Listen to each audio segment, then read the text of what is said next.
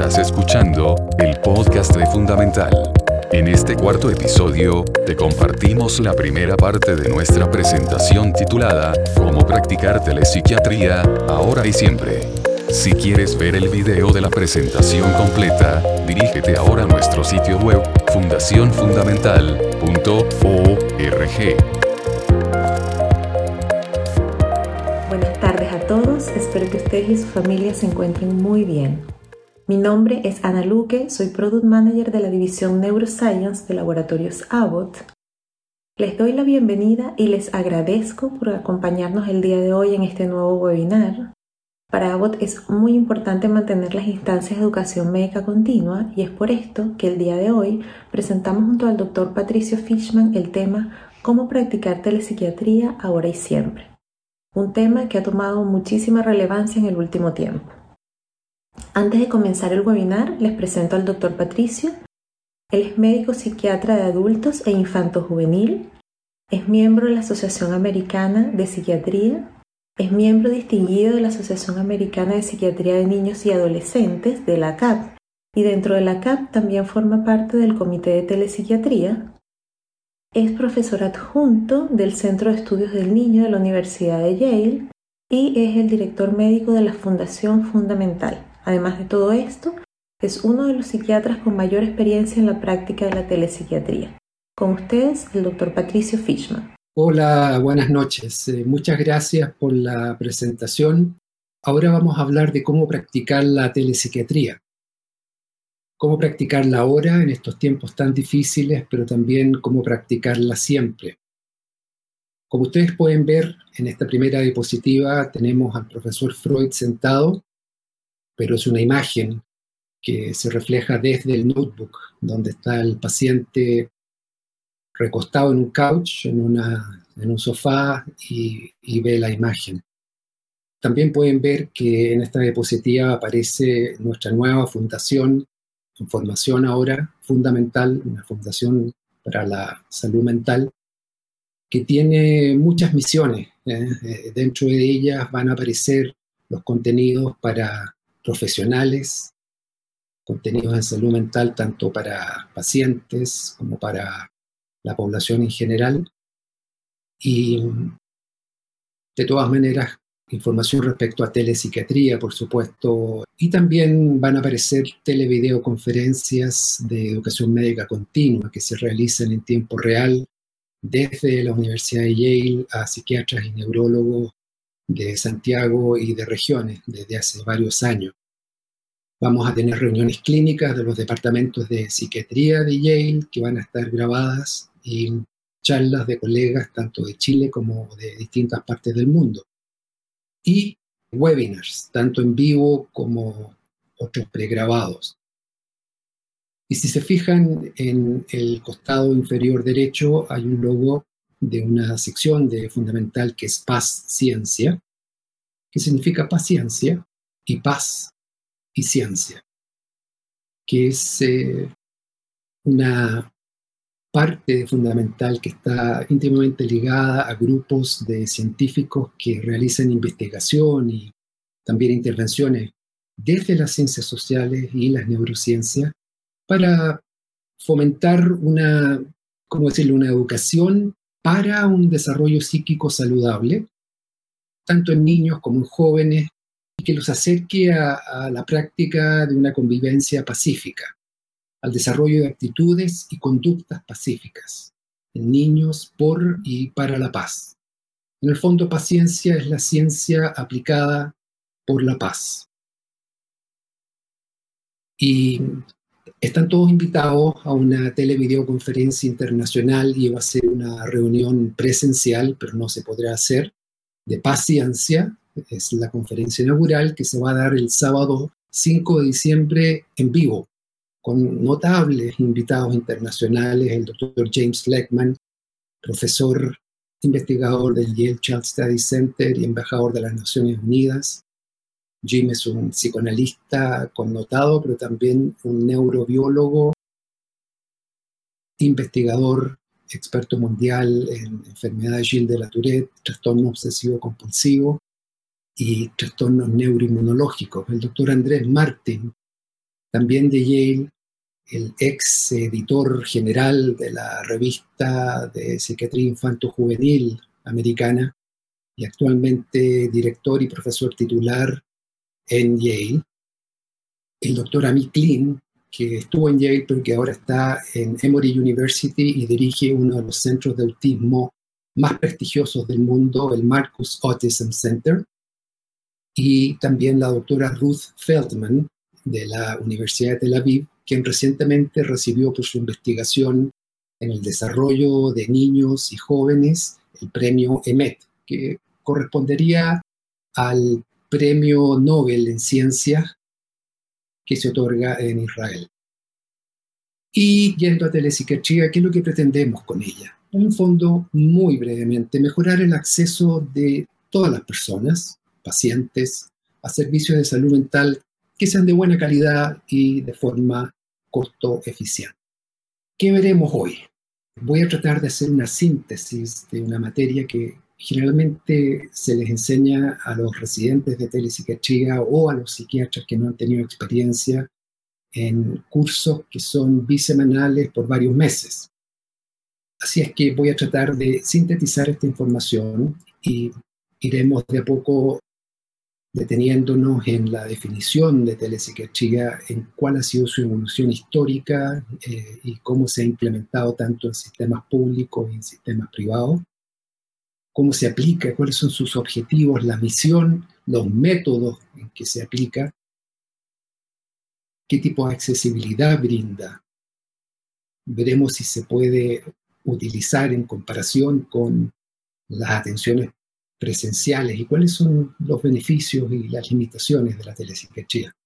Desde el punto de vista de la regulación, en Chile hay muy poco. En Estados Unidos hay regulaciones clínicas que dicen relación con la mantención de la confidencialidad, la seguridad de los datos, estándares éticos bajo los cuales hay que practicar telepsiquiatría y la obtención de credenciales para ser una persona considerada como entrenada en telepsiquiatría.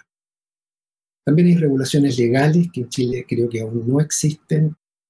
En Estados Unidos a nivel tanto de país, federal, como a través de los distintos estados, lo que ha complicado mucho la, la instauración de la telepsiquiatría, ya que cada estado tiene una legislación diferente. De hecho, yo estoy licenciado en el estado de California y en el estado de Connecticut y puedo practicar telepsiquiatría desde Santiago hacia esos estados pero por ejemplo no podría hacerlo con Florida o con Nueva York. Y esto ha limitado enormemente el crecimiento de la telepsiquiatría y los últimos meses con el advenimiento de esta pandemia, la administración, el gobierno de los Estados Unidos ha realizado una serie de modificaciones muy positivas en cuanto a abrir las puertas interestatales y también, como veremos después, del reembolso por servicios de telepsiquiatría. La FDA, ¿cierto? la Food and Drug Administration de Estados Unidos también tiene una serie de regulaciones para la práctica y la prescripción de medicamentos vía telepsiquiatría. La cobertura por seguro es también un tema muy importante. Estados Unidos, el servicio de seguro del país o federal se llama Medicare y el de los distintos estados es Medicaid. Y tienen variaciones muy importantes en cuanto a la paridad y el grado de cobertura que tienen en servicios por telepsiquiatría en relación a los presenciales. Los seguros privados también varían enormemente en cuanto a la cobertura. Vamos a pasar por algo que yo creo que les va a interesar mayormente, que son guías de las indicaciones y contraindicaciones para realizar telepsiquiatría en distintos grupos de pacientes. Notaremos algunos elementos clínicos semiológicos y una guía de la etiqueta de la práctica de telepsiquiatría, que es recomendable tanto para profesionales como también para los pacientes. Y vamos a terminar hablando del futuro, del futuro de la telepsiquiatría, dentro de los cuales está la telepsiquiatría sincrónica que les va a llamar la atención. Y vamos a detenernos, si es posible, y quizás en el rato que tengamos preguntas sobre recetas electrónicas y licencias médicas electrónicas. La diferencia entre telesalud y telemedicina es bien semántica. Se le llama telesalud al uso de las telecomunicaciones y la tecnología de información para proveer un mejor acceso a evaluaciones y diagnósticos, tanto intervenciones como interconsultas, a supervisión de profesionales e información general. Y estas se realizan por teléfono, por correo electrónico y también a través del monitoreo, recolección e interpretación de datos que son recogidos desde el paciente en el sitio remoto y enviados para procesar en el sitio central. Y ya hablamos de telemedicina cuando a esto le agregamos comunicaciones interactivas, o sea, de dos vías en tiempo real, entre el paciente que se encuentra en el sitio remoto y el médico o el clínico que se encuentra en el sitio central. Por lo tanto, telepsiquiatría, en pocas palabras, es la provisión de videoconferencias interactivas en tiempo real que permitan la provisión de servicios de salud mental pública y de psiquiatría clínica a pacientes en forma directa o indirecta a través de profesionales locales, servicios que permitan la supervisión profesional y también la educación médica continua.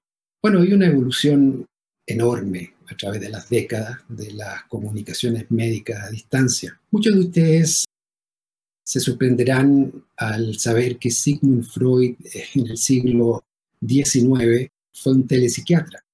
De hecho, Freud supervisaba al doctor Joseph Breuer, un connotado médico internista vienés, en relación a muchas de sus pacientes que tenían trastornos psicosomáticos y presentaban cuadros de histeria.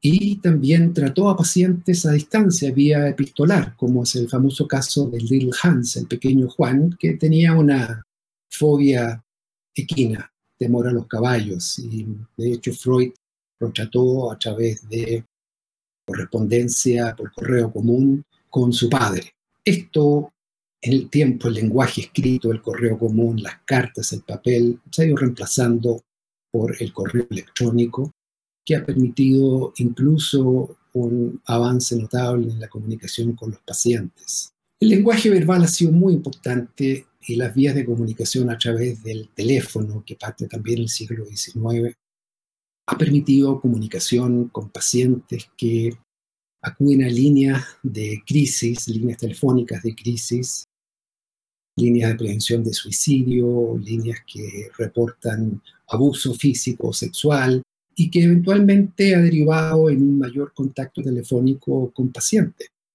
a través del cual se les puede brindar indicaciones de distintos tipos, incluso indicaciones farmacológicas, consejería e incluso psicoterapia. Con el advenimiento de los teléfonos con video, estamos hablando ya de telepsiquiatría. A fines de los años 60, el año 1969, nos llega desde el ejército de Estados Unidos la Internet. Esta comunicación a la que se añade posteriormente el uso de cámaras web y de parlantes nos permite desarrollar una comunicación a través del lenguaje verbal y también de imágenes, lo que constituye televideoconferencias y por lo tanto telepsiquiatría.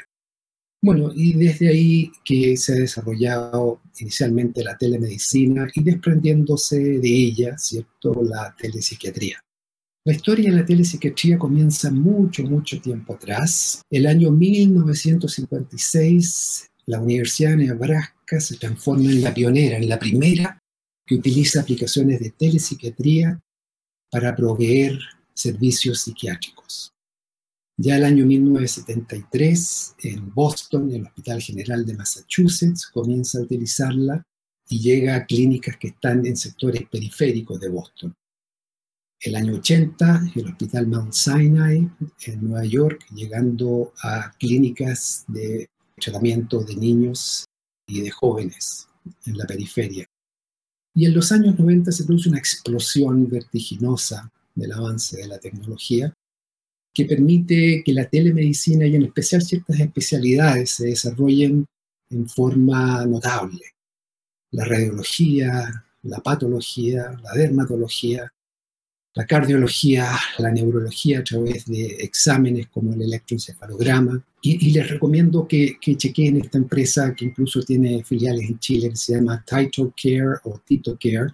Es una empresa que se creó en Israel y provee servicios de telemedicina con recolección de datos a través de un kit que compran los pacientes o padres y que se puede conectar a través de un programa especial y permite que a través de los distintos instrumentos de este kit el médico pueda examinar con un otoscopio que la madre sostiene los oídos del niño, tiene para obtener signos vitales, presión arterial, frecuencia cardíaca, temperatura, incluso tiene la posibilidad de permitir a través de un dispositivo especial la auscultación del el corazón y la respiración en base a las instrucciones que vienen con el manual y que el médico le va entregando a la madre. El año 1996 se crea una institución que le llaman HIPAA o Health Insurance Portability and Accountability Act, que es una ley que pasa el Congreso de los Estados Unidos que regula y que asegura estándares de privacidad y seguridad en la telecomunicación, en el intercambio y el almacenamiento de datos médicos. Se tienen que acoger todas las prácticas de telepsiquiatría eh, como telemedicina a la regulación de esta institución. Para que tengan una idea del aumento vertiginoso de los programas de telepsiquiatría en Estados Unidos, en 2004 habían solo 44 programas de telepsiquiatría en Estados Unidos, la mitad de los que figuraban en telemedicina en aquella época. En 2005 hay 116, cinco años después hay 200, el año 2015 hay 300 programas de telepsiquiatría. Y si bien el dato exacto, el 2020 simplemente les doy un pequeño parámetro. En Estados Unidos hay aproximadamente 6.000 servicios de urgencia a través del país. 20% de ellos, o sea, 1.200, ofrecen telepsiquiatría desde el servicio de urgencia. Entonces, ¿qué es la telepsiquiatría? Es la entrega de servicios médicos psiquiátricos o de salud mental en general, a través de televideoconferencias que poseen audio, video, son interactivas, sincrónicas y en tiempo real, entre un sitio central en que se encuentra el especialista y un sitio remoto en el cual se encuentran otros profesionales y el paciente o solo el paciente. Entonces, ¿qué es la telepsiquiatría sincrónica? Lo veremos en un ratito más. Ustedes pueden apreciar acá, ha habido un desarrollo continuo de distintos tipos de plataformas, desde lo asincrónico hasta lo sincrónico, ¿cierto?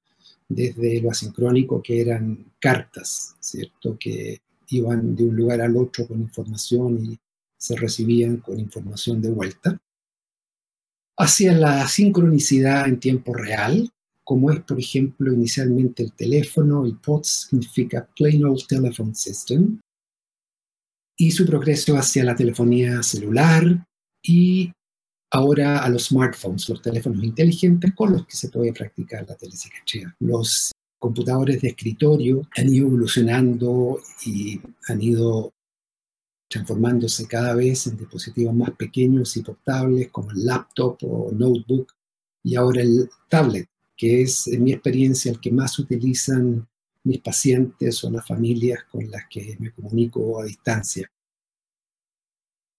De los famosos videoteléfonos de mucho tiempo atrás, llegamos a la unidad dedicada a la televideoconferencia, que es el estándar. Son equipos que están diseñados para las televideoconferencias y nos brindan una altísima fidelidad y capacidad de brindarnos imágenes y señales de muy alto nivel. Y eventualmente incluso llegamos a salas que eh, son estaciones dedicadas a la realidad virtual. Fíjense que ya el año 1956 se logran divisar a lo lejos esta televisión pequeñita en blanco y negro con pantalla, no sé si se alcanza a ver, pero hay un grupo de psiquiatras que está atendiendo una clase magistral por circuito cerrado de televisión en Nebraska el año 56. Después hay sesiones de telepsiquiatría grupales, usando video y audio en el año 61. Y aquí uno de los precursores, el doctor Melano Chino, que realiza una interconsulta también en Nebraska el año 66. Ahora, algunos de ustedes que son eh, quizás contemporáneos recordarán que los supersónicos fueron pioneros también en la telemedicina y como ustedes pueden ver acá, al pequeñito le están examinando la garganta un médico que está en la pantalla. Y esto, de nuevo, uno de los últimos avances que se utiliza en telemedicina, en telepsiquiatría, pero también se utiliza para negocios. Como ustedes ven, cuatro personas que nos dan la espalda, están sentadas frente a un monitor a través del cual se presentan las imágenes a otros tres grupos de personas que están en las pantallas del fondo y que están localizados en distintas partes del país.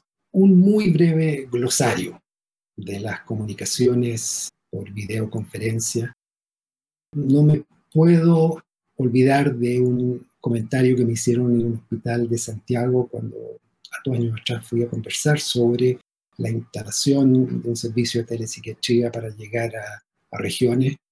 Y mientras me mostraban la sala donde esto eventualmente podría quedar, yo les dije que parecía algo pequeño porque había que instalar un equipo dedicado que tenía un hardware que era relativamente voluminoso, pero no mucho más grande que un aparato de video con una pantalla que podría haber sido de 40 o más pulgadas. Y les dije que había que extender una conexión que tuviera un gran ancho de banda. Y en el momento en que hablé de eso, una colega me dijo, bueno, pero ¿cuál es el ancho de la banda? Porque si es muy ancha no va a caber en esta habitación. Esto fue después de la charla que yo di y ahí me enteré que era muy importante, creo que ahora menos, hablar de qué es el ancho de banda, que es la cantidad de datos que viajan por la red de comunicación en un periodo de tiempo fijo. En el fondo es la velocidad de tránsito de los datos. Y para la práctica de telepsiquiatría se necesita una velocidad por el ancho de banda que sea de mínimo 384 kilobytes por segundo para obtener una calidad que sea cercana al 80% de la calidad de televisión por HD.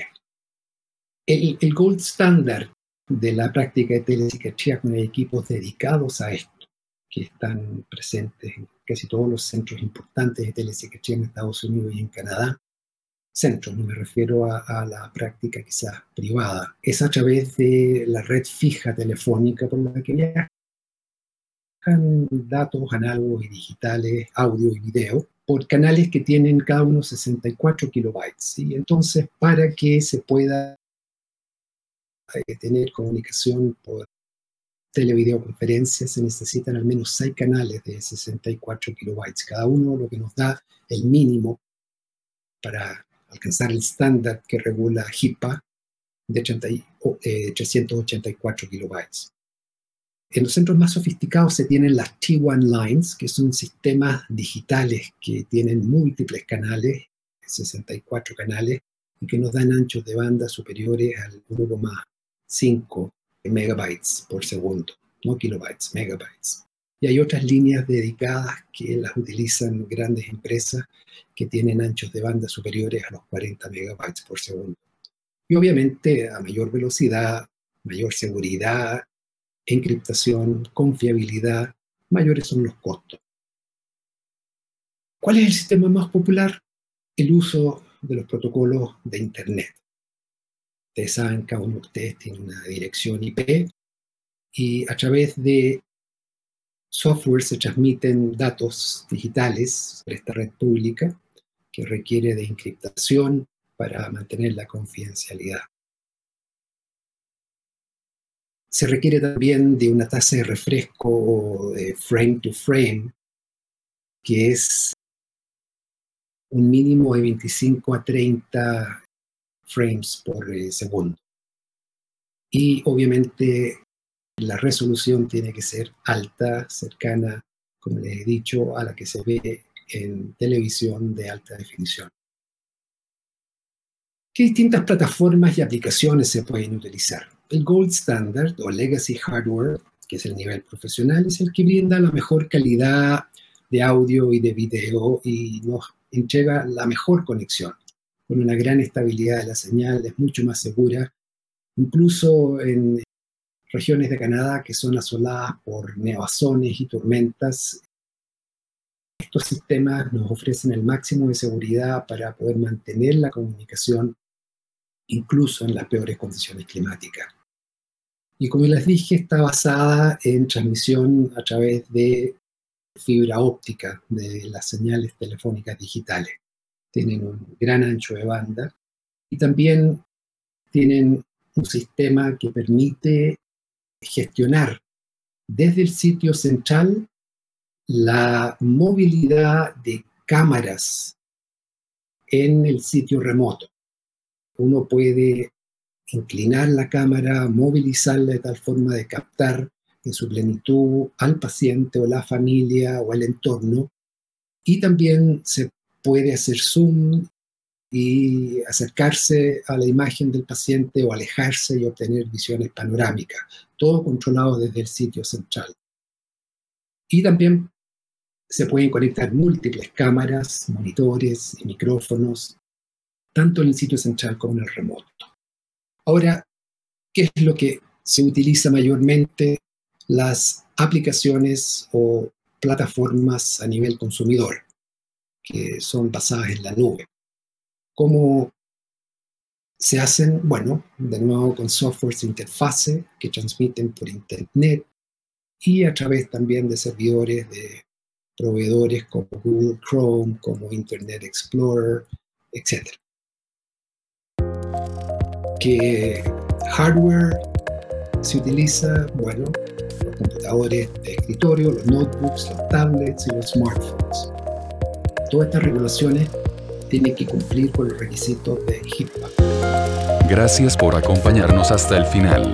Para no perderte los siguientes episodios, suscríbete al podcast desde iTunes o Spotify, y si te gustó lo que escuchaste, déjanos una calificación de 5 estrellas, y así nos ayudas a llegar más personas.